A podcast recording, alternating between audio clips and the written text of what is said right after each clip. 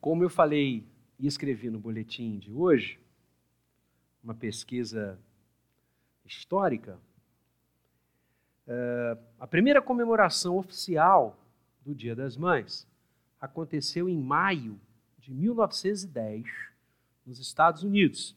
Primeira vez que nós temos um registro histórico de uma população, de uma sociedade sobre o Dia das Mães e homenageando-as. Oito anos depois, no Brasil, por iniciativa da ACM, Associação Cristã de Moços, se celebrava também entre nós esse dia que hoje nós comemoramos. E, finalmente, na era Vargas, em maio de 1932, um decreto federal passou a estabelecer o segundo domingo de maio como o Dia das Mães. E a gente está aqui, celebrando essa data, abençoando essas mães, pessoas tão especiais, tão queridas, tão amadas, agradecendo a Deus pela vida delas. E eu então queria nessa manhã refletir com você sobre tudo isso que hoje nós festejamos e muito bem o fazemos. E com muita propriedade nós fazemos. Abra sua Bíblia em Isaías, livro do profeta Isaías, capítulo 49. Eu quero ler com você o verso 15. Meu presbítero Ivo, talvez a gente possa baixar só um pouquinho, porque às vezes, poucas vezes, eu alteio a voz. É muito raro, né? É muito difícil isso acontecer. Né? Meu diácono Luiz está ali dizendo: é isso mesmo, pastor. O senhor sempre prega muito quietinho. A gente até tem vontade de dormir, mas às vezes eu falo um pouco alto. E se tiver alto, o povo ó, corre. Né?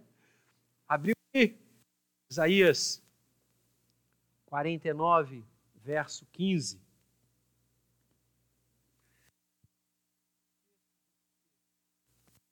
Acompanhar de casa. Pode subir um pouquinho. Obrigado, querido. Acaso pode uma mulher esquecer-se do filho que ainda mama, de sorte que não se compadeça do filho do seu ventre? Esquecer-se do filho que ainda mama, de sorte que não se compadeça do filho do seu ventre, mas, ainda que esta viesse a se esquecer dele, eu todavia não me esquecerei de ti. Nessa maravilhosa expressão profética de Isaías, o Senhor usa através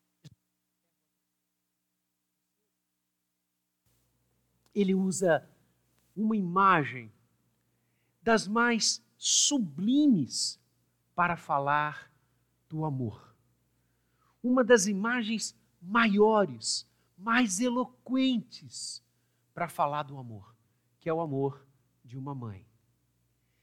Então o profeta traz o amor materno como traçando uma expressão paralela do próprio amor de Deus. Na verdade, o que o versículo está trazendo e falando é do amor de Deus. Mas para que nós, homens, consigamos atingir a sublimidade do amor de Deus, a grandeza do amor de Deus, ele usa para que nós comecemos a entender como Ele nos ama, o amor de uma mãe. E vejam, queridos, por quase 400 vezes, a ideia da maternidade está presente nas Escrituras. Como citação direta, mãe e mães, 200 e quase 290 vezes. É realmente muito forte. Porque a mãe gera a vida. ela dá a luz. E como o boletim desse domingo traça, aí nós nos tornamos, por doação de Deus, co-participantes da criação. Que ato lindo! O ato de gerar no ventre a vida, o futuro, a continuidade.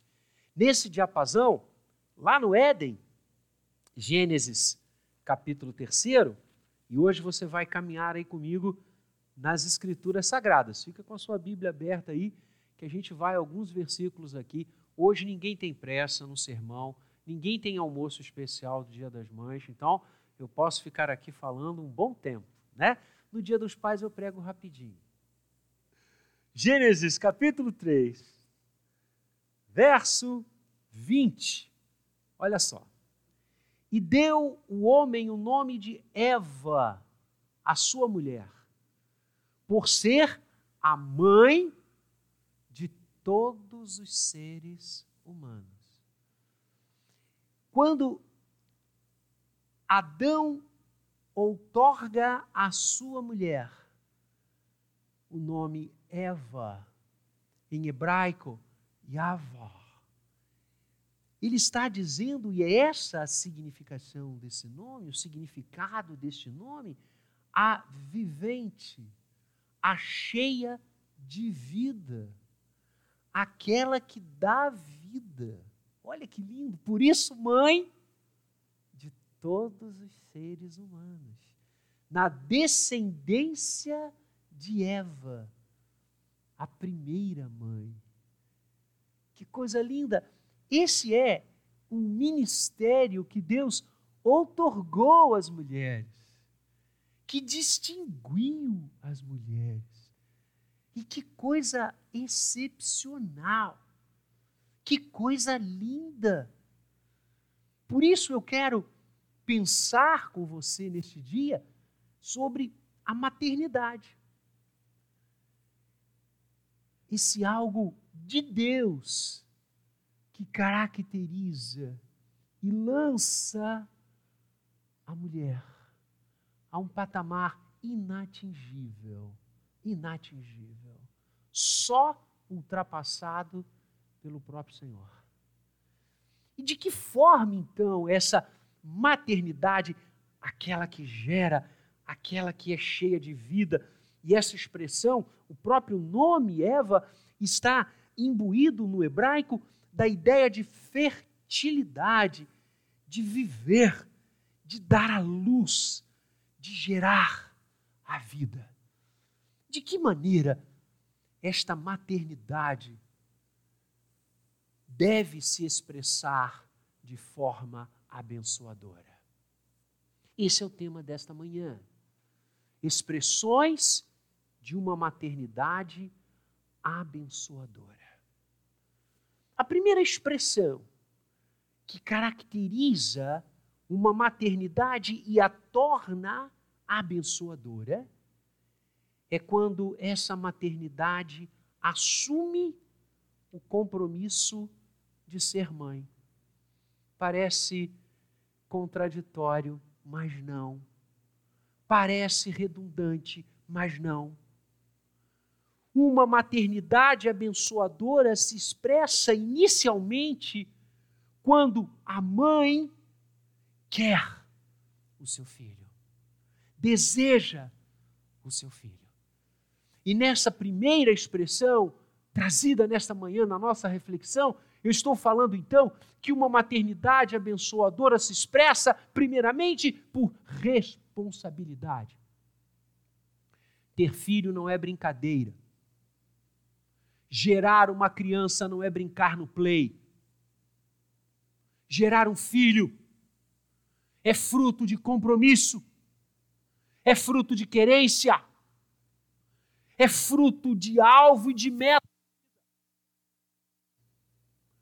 Gerar é querer dividir a caminhada, a existência, os passos com outro ser. E isso importa em vontade forte. Isto importa em desejo único. de ser mãe. E o exemplo que eu posso trazer nesta manhã para ilustrar o que estou querendo dizer repousa não apenas nela, há outras, muitas outras mães nas Escrituras Sagradas que vêm ao meu auxílio para dizer exatamente isso, que a maternidade se expressa abençoadoramente quando a mãe quer ter o seu filho, deseja ter o seu filho. É a pessoa de Maria. E você conhece, tanto quanto eu, o texto lindo que Lucas nos conta, e eu amo essa passagem. Lucas capítulo 1, aliás, tudo que se refira ao Senhor Jesus, tudo que se refira ao nosso Deus é absolutamente maravilhoso. Quando o anjo Gabriel vem ao encontro da jovenzinha Maria, da adolescente Maria, da Maria simples, pobre, que habitava uma das regiões mais pobres de Israel. E o anjo Gabriel, ministro das comunicações de Deus, como um grande amigo pastor intitula Gabriel, quando ele vem até a presença daquela menina e a impacta com uma notícia sem igual. A notícia, primeiro, que ela, sem conhecer homem algum, seria mãe, daria a luz. Mas não apenas isso, já bastaria isto para que aquele anúncio fosse altamente impactante, mas o anjo diz mais. Ele diz: Maria, o seu ventre gerará por força, por ação, é o texto no grego, por ação do Espírito Santo que te cobrirá. E você vai gerar, Maria, o Messias, o Salvador. Aquele que foi prometido lá no Éden, quando a humanidade em Adão e Eva caíram. Você gerará aquele que é esperado por séculos. Você gerará aquele que restaurará a vida humana com o Senhor. Você, Maria, gerará, você será mãe daquele que carregará no seu corpo e no seu sacrifício o pecado de toda a humanidade. Tá bom para você? E o que que aquela jovenzinha fala? O que que aquela moça responde ao anjo? Diferentemente do grande Moisés, um dos maiores homens da história humana. Moisés experiente, Moisés que foi educado na corte de Faraó, educado nas ciências palacianas do Egito, a maior nação do crescente fértil, um homem com uma cultura vastíssima,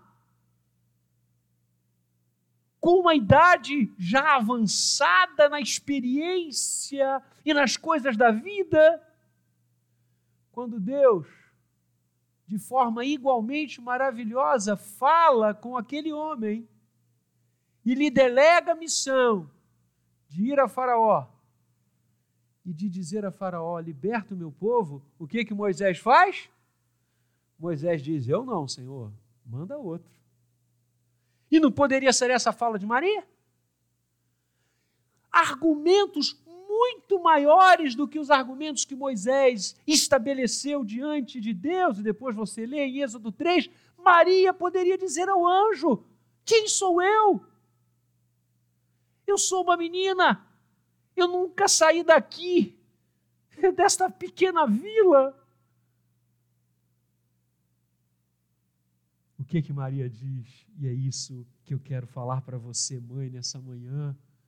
Maternidade abençoadora é maternidade que deseja o seu filho, é maternidade que quer ser mãe. Maria diz: Aqui está a serva do Senhor, verso 38 do capítulo 1 de Lucas: Faça-se em mim, cumpra-se em mim, conforme a tua palavra. É isso. Mãe que abençoa é aquela que ama o seu filho antes de gerá-lo. Expressões de uma maternidade abençoadora. Querer ser mãe. Insisto, ser mãe não é brincadeira. Por isso é que a reforma não concorda com o aborto.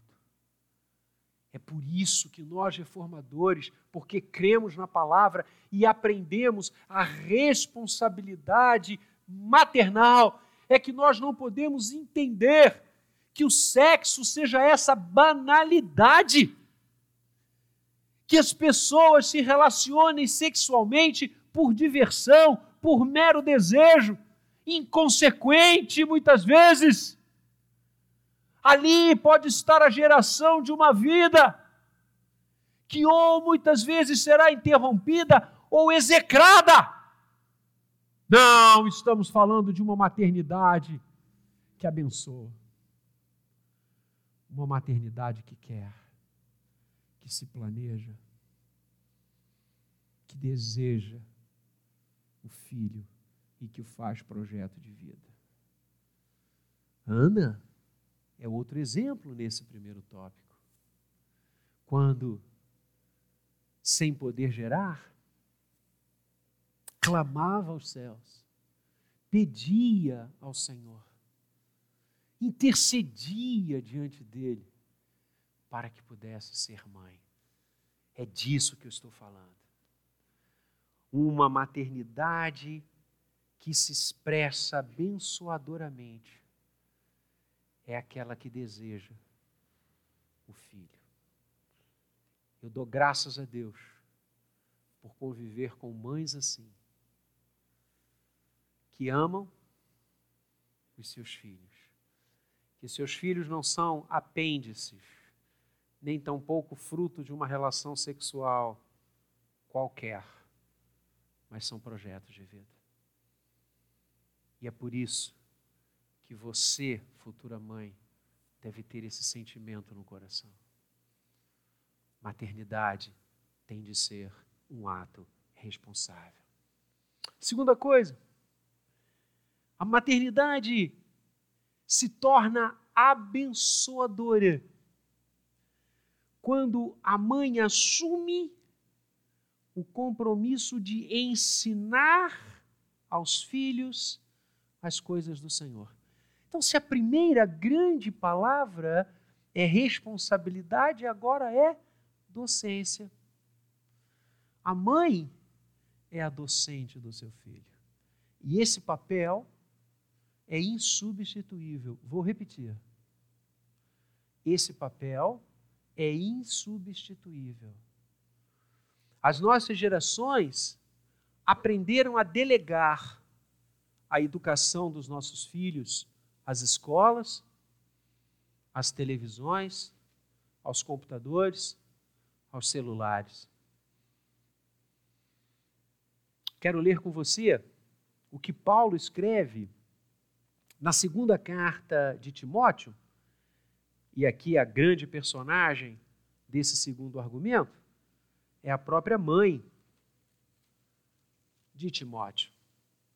Quando Paulo, na segunda epístola, no capítulo 3, vai dizer para Timóteo, a partir do verso 14, o seguinte: Tu, porém, Paulo falando ao pastor Timóteo, tu, porém, permanece naquilo que aprendeste e de que foste inteirado, sabendo de quem o aprendeste, e que desde a infância sabes as sagradas letras, que podem tornar-te sábio para a salvação pela fé em Cristo Jesus. Sabes de quem as aprendestes, as sagradas letras. Porque Paulo já havia falado exatamente sobre isso no início dessa segunda carta, no capítulo 1, no verso 5, quando Paulo agradece a Deus, verso 3, dou graças a Deus a quem sirvo desde os meus antepassados, e no verso 5, dou graças a Deus pela recordação que guardo de tua fé. Paulo está elogiando a fé de Timóteo. Uma fé sem fingimento.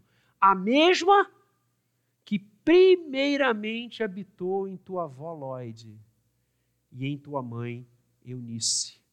E estou certo de que também em ti. Olha que lindo. Paulo está dizendo, Timóteo, agradece a Deus, porque você teve uma mãe e uma avó que ensinaram a você as sagradas letras que te tornam sábio para a redenção em Cristo Jesus. Timóteo, agradeça a Deus, porque a sua mãe ensinou a você as coisas do Senhor. Uma maternidade abençoadora se expressa quando a mãe ensina aos seus filhos as coisas de Deus. Qual é o versículo de Provérbios? Ensina a criança no caminho que ela deve andar, e mesmo quando ela for avançada em dias, avançada em anos, ela não se esquecerá dele. Eu creio nisso. A palavra está me dizendo. Eu creio que todos os pães lançados sobre as águas na educação teológica cristã e espiritual dos nossos filhos retorna de forma abundante. Eu creio nisso. E vou dizer para você, mãe, nessa manhã: ninguém fica no seu lugar. Nem o melhor professor ou professora da escola dominical, nem o melhor pregador ou pregadora, porque Napoleão bem dizia: a mão que embala o berço governa o mundo. O seu filho precisa aprender de você. E quando eu falo ensino, eu estou falando o ensino que se diz e o ensino que se pratica. É uma instrução dúplice. Onde, mãe, você passa para o seu filho os grandes conteúdos da nossa fé com o seu ensino e com o seu exemplo. Para você ter uma ideia do que a gente está dizendo nessa manhã, vamos pensar na mãe de Moisés, Joquebede. A graça de Deus fez com que a filha do Faraó, ao encontrá-lo, ao salvá-lo das águas, Moisés, o entrega, infante, à sua mãe de sangue, para que ela cuide dele. E Joquebede cuidou tão bem e falou tanto da história do povo do Senhor e ensinou a Moisés as letras, as sagradas letras que fizeram de Moisés, como eu disse, um dos maiores líderes da humanidade. E um homem que, não obstante, e aí, mãe, perceba a importância do seu ensino ao filho. Moisés foi tão fiel ao ensino que Joquebede lhe passou, que mesmo convivendo nas mesas palacianas e nas câmaras do Egito, ele opta pelo povo de Deus, que é o seu povo. Que coisa maravilhosa! Que exemplo maravilhoso de educação! Educar é isso. Joquebede passou a Moisés a cosmovisão bíblica e ele se torna quem ele se torna. Então, mãe, vale a pena, hein? Vale a pena você ensinar ao seu filho o caminho que ele deve andar. Seja instrumento de Deus. O mesmo livro de Provérbios, no capítulo 1, versos 8 e 9, nos dá um conselho agora aos filhos, dizendo: Filhos, não desprezem a instrução da mãe de vocês. Olha isso. Eu me recordo, criança, de minha mãe e minha avó me contando as histórias bíblicas. Me lembro. Indo à igreja, me lembro. Já contei aqui várias vezes. Estou com 58 anos. Minha avó dizia: roupa nova, só se estreia domingo na igreja. Eu tenho esse hábito até hoje. O me sabe. Eu compro uma camisa, compro uma gravata, compro um sapato. Não, não, não, vou. Domingo eu estreio. Ensina a criança no caminho que ela deve andar. O que, que minha avó estava ensinando para mim? O melhor seu, meu filho, é para Deus. Minha mãe falou tantas vezes isso comigo. Eu acho que eu aprendi.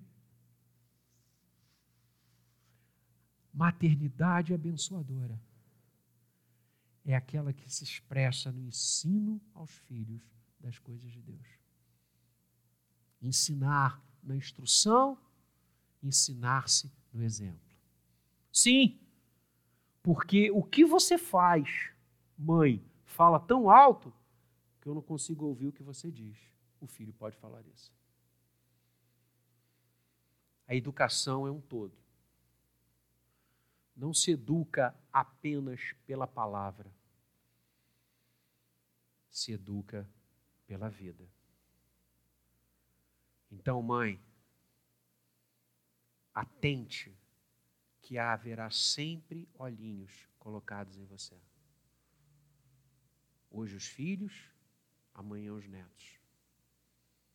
Sempre seus filhos vão olhar para você. Você é o exemplo. A sua fala, sua forma de agir, a sua visão da vida e da história, a sua fé. A Bíblia está repleta e a história da igreja, idem, de mulheres, preciosas mães, que ensinaram seus filhos, pela palavra e pelo exemplo, de piedade, de oração, como eles deveriam amar ao Senhor. E os frutos são maravilhosos. Em terceiro lugar, uma maternidade abençoadora se expressa quando a mãe intercede pelo seu filho diante de Deus. A palavra do primeiro argumento? Eu esqueci. Responsabilidade. A palavra do segundo argumento? Ensino, instrução. E a palavra do terceiro argumento? Intercessão. E eu vou trazer de novo Ana à baila. Porque ela queria tanto ser mãe, a mãe de Samuel, que ela orando disse a Deus: Senhor, eu quero consagrar o filho que ainda não tenho, mas eu creio tanto que o Senhor me dará, que eu quero consagrá-lo a Ti antes dele ser gerado. Olha. Não é consagrar quando a gente tem a notícia de que coisa boa está vindo, mas consagrar antes de ser gerado. Ana intercedeu por Samuel antes de Samuel nascer. E eu quero trazer uma outra mãe para fundamentar o meu argumento de que mãe é aquela que pede, aquela que intercede diante de Deus por seus filhos. Está em Marcos. Vamos dar uma olhada? Marcos, eu falei que hoje você ia caminhar comigo aqui nas Escrituras, né? É gostoso demais ler a Bíblia, né? Esse barulhinho das folhas passando é, é oh, coisa abençoada. Marcos 7, O evangelista conta uma história para a gente, e foi tão impactante que Mateus também conta, a partir do verso 24: Levantando-se, partiu dali para as terras de Tiro e Sidom. Tendo entrado numa casa, queria que ninguém o soubesse, no entanto, não pôde ocultar-se. Estamos falando do Senhor Jesus. Porque uma mulher, reparem agora, cuja filhinha estava possessa de espírito imundo, tendo ouvido a respeito dele, a respeito do Senhor Jesus, veio, saiu de onde ela estava, entrou onde o Senhor estava, se prostrou aos pés de Cristo. Ela era grega, não era judia, não era do povo de Israel, ela era Ciro-Fenícia e ela rogou. Verso 26: E rogava-lhe que expelisse de sua filha o demônio. A palavra aqui no grego rogar significa interceder incessantemente, intensamente.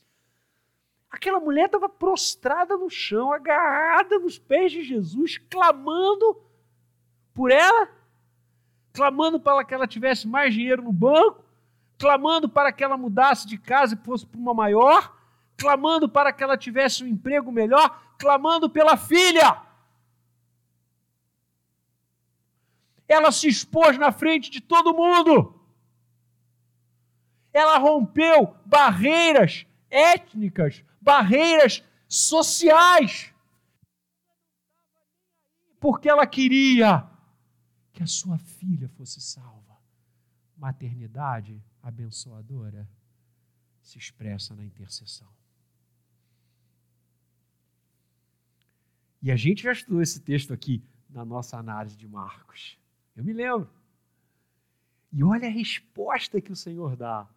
Na verdade, o Senhor falou assim com aquela mulher Ciro Fenícia porque ele conhecia o coração dela. Porque Jesus diz assim: deixa primeiro que se fartem os filhos. Ou seja, olha, o meu estoque de milagres, primeiro eu vou é, passar aqui para o povo judeu. Quem sabe se sobrar o lote da vacina? É, primeiro aqui. O que, que ela diz? Tudo bem, Senhor. Realmente, os cães não podem comer o pão que está reservado aos filhos, mas os cães não se alimentam do que cai da mesa? Das migalhas? Caramba! Que coisa linda! Que mãe! Que mãe! Ela já tinha quebrado todas as barreiras, agora ela quebra a barreira do orgulho. Porque ela é mãe. Mãe cuida, gente. Mãe intercede. Mãe vive a dor do filho. Eu tenho a honra de ter vivido com duas, convivo hoje com uma só duas mulheres que emblemam para mim o que significam mãe. Minha mãe e minha esposa. Quando eu, meu irmão, tínhamos uma dor de cabeça, uma febre de criança que jogou bola na rua, minha mãe não dormia, o Alan não dormia. Mãe é assim. Aquela mulher disse: mas os cães se alimentam das migalhas. E o que, que aconteceu? Jesus diz: Filha, olha, abraça, né? Filha, pode voltar para casa. E quando ela chegou lá, a menina já estava curada, já estava livre da influência maligna do demônio. Que coisa maravilhosa, cara. Nós temos aqui na igreja a presidente do ciclo Mães de Oração nossa querida Vera. É isso mesmo. O título bonito para definir mãe. Porque mãe é alguém que está de joelho em terra pelos seus filhos. A maternidade abençoadora se expressa na intercessão. E, finalmente, quarto argumento. Hoje eu sou batista, batista que prega com quatro argumentos. Eu mandei o link para um colega meu batista que escreveu para mim dizendo que está vendo, então estou brincando com ele. Presbiterianos são três, batistas são quatro. Porque a maternidade abençoadora se expressa quando se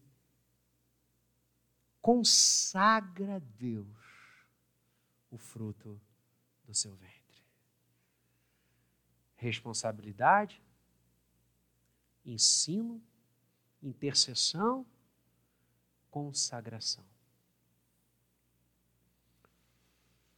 Quando você lê as Escrituras Sagradas, você percebe que mãe que é mãe consagra diariamente o seu filho a Deus. Ana fez isso. Ela não só intercedeu por Samuel, mas ela entregou Samuel nas mãos de Deus com dias de nascidos, de nascido.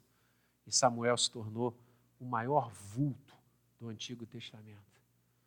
Maria Maria acompanhou o ministério de Jesus o tempo inteiro. E há uma frase que define o coração de Maria para mim de uma forma linda, quando diz que ela guardava tudo no coração. Ser mãe é isso. Ser mãe é viver a vida do filho intensamente, permanentemente, diariamente consagrando o ser que foi gerado nas mãos do Senhor. E Maria tinha tanto essa visão que o, o filho que ela gerou, ela gerou para Deus, que lá em Caná da Galileia, nas bodas, lembra outra frase emblemática? A ele ouvi. E diz para mim um momento do ministério do Senhor que Maria não esteja ao lado dele. Fala para mim. Maria e as outras mulheres, os evangelhos falam, discípulas. Mas está ali Maria, mãe. Inclusive, uma das palavras que Jesus ministra na cruz é exatamente para que João continue a cuidar de Maria e Maria cuide agora de João. Carinho do Senhor Jesus, o filho agora protegendo a mãe como o pai, e ele e o pai são um. Maternidade significa consagrar os filhos para a glória de Deus. É disso que estamos falando. Estamos falando de mães que sabem que o objetivo de gerar é para que Deus seja glorificado. O objetivo de dar à luz é fazer com que homens e mulheres se dobrem aos pés do Calvário e creiam que o túmulo está vazio.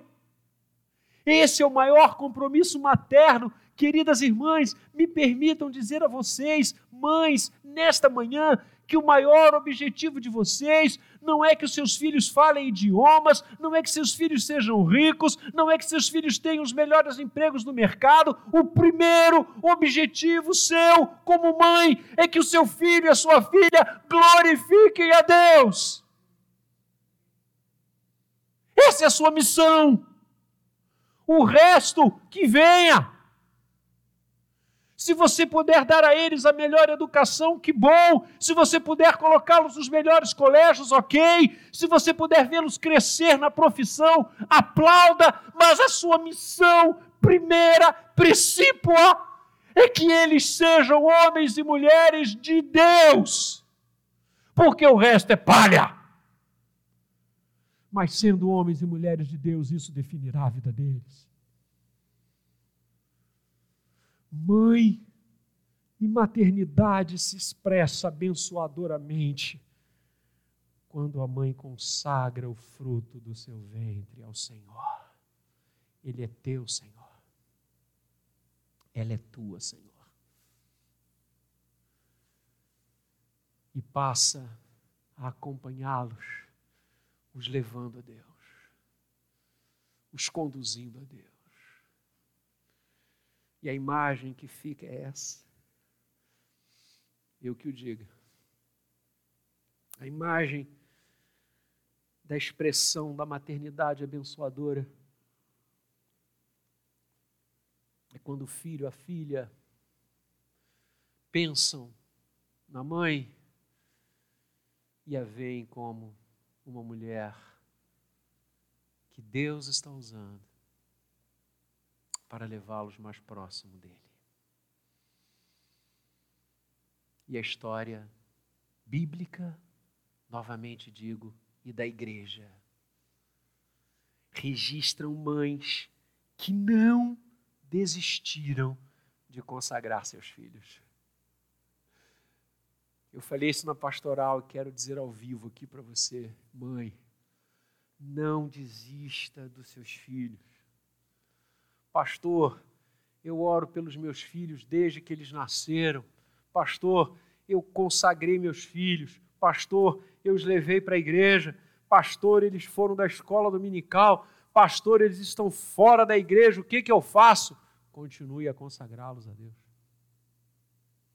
Quero dizer para as mães aqui e quem está me ouvindo, as mães que estão me ouvindo, não desista de consagrar seus filhos a Deus. Porque eu tenho certeza, como eu estou vivo agora, que Deus não deu filhos a você para povoar o inferno. Deus deu filhos a você para povoar o céu. Eles são do Senhor. E você é o instrumento, mãe, que Deus usa, porque você tem uma maternidade abençoadora e ela se expressa na consagração que a mãe faz aos seus filhos. Não desista. Não desista. Um dos maiores teólogos da igreja, depois de Paulo e de Calvino. Se bem que ele foi muito antes de Calvino. Fale Calvino aí, vendo? Gabriel deve estar lá agora. Quando eu chegar em casa, ele vai falar comigo. Pai, olha, um dos maiores teólogos da igreja, teve por trás dele sua mãe, que o consagrava diariamente a Deus. E ele estava no mundo.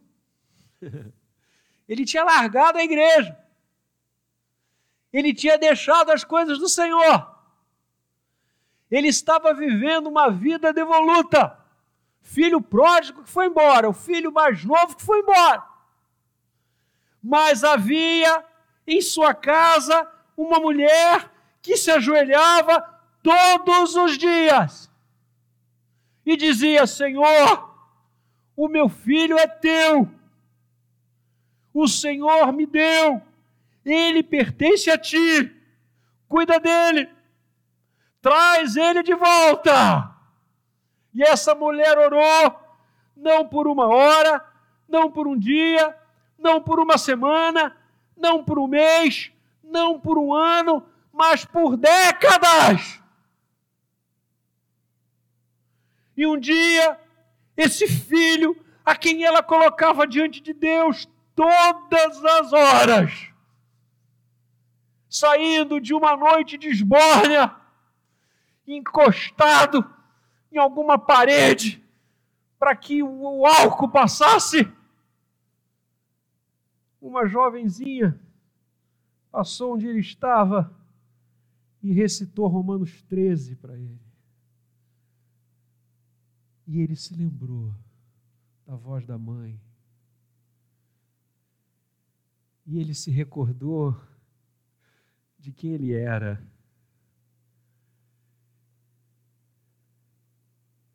Não desista de consagrar seu filho. Estou falando de Santo Agostinho, um dos maiores cérebros da igreja. A mãe dele orou por anos, consagrando aquela vida ao Senhor. Não desista. Não desista. Porque Deus já ouviu a sua oração. É uma questão de tempo. Já ouviu a sua oração. Expressões de uma maternidade abençoadora. Responsabilidade, compromisso com seus filhos, ensino, intercessão, consagração. Assim também se expressa uma maternidade abençoadora. Mas, queridos, quero fechar dizendo que, infelizmente, nem todas as mães têm um compromisso com seus filhos. Nem todas as mães ensinam os seus filhos no caminho que eles devem andar. Nem todas as mães dobram seus joelhos em terra para interceder pelo fruto do seu ventre. Nem todas as mães entregam no altar do Deus Trino os filhos que gerou. Infelizmente. Nós conhecemos e sabemos e ouvimos de mães que agem exatamente ao contrário. Interrompem a gravidez, não cuidam do que geraram, os alugam, às vezes, para pedir esmolas nas ruas, os espancam ou permitem que outras pessoas o façam. Mães que não têm nenhum compromisso, nenhum ensino, nenhuma intercessão, nenhuma consagração. Infelizmente existem, e eu oro por elas também, para que o sopro do Espírito Santo as modifique e elas sejam mães abençoadoras. Mas ainda que isso aconteça, ainda que eu e você possamos conhecer ou alguém que está me ouvindo ter vivido isso na sua história. Um completo abandono por parte da mãe. Alguém que nos ama mais do que as nossas mães. E se o amor de mãe é o mais alto grau, diz a ciência que estuda o comportamento humano e o cérebro humano, que o amor de mãe, por isso o Senhor traz esse exemplo em Isaías, e eu quero voltar ao texto para concluir. Por que o Senhor coloca como paradigma o amor de uma mãe? Porque é o maior que a humanidade conhece. É o maior grau de amor. É o amor de uma mãe. E Deus diz assim nessa manhã para mim e para você no Dia das Mães: olha, o mais alto grau de amor entre os homens é o amor de uma mãe que se compromete, que ensina, que intercede e que abençoa. Mas ainda que uma mãe se esqueça dos seus filhos, ainda que uma mãe não se responsabilize por ele, não ensine, não interceda por ele diante de mim e não o consagre a mim, eu jamais farei isso. Eu jamais deixarei de ter responsabilidade com vocês, diz Deus. Eu jamais deixarei de ensinar a vocês caminho pelo qual vocês devem andar. Eu, através do meu espírito, intercederei por vocês o tempo inteiro diante da minha presença. E eu, através do sangue do Calvário, os comprarei e os consagrarei a mim.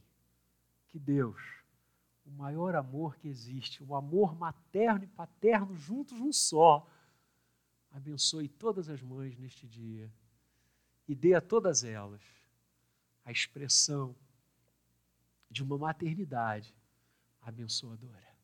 Que assim seja, para a glória de Cristo Jesus. Amém.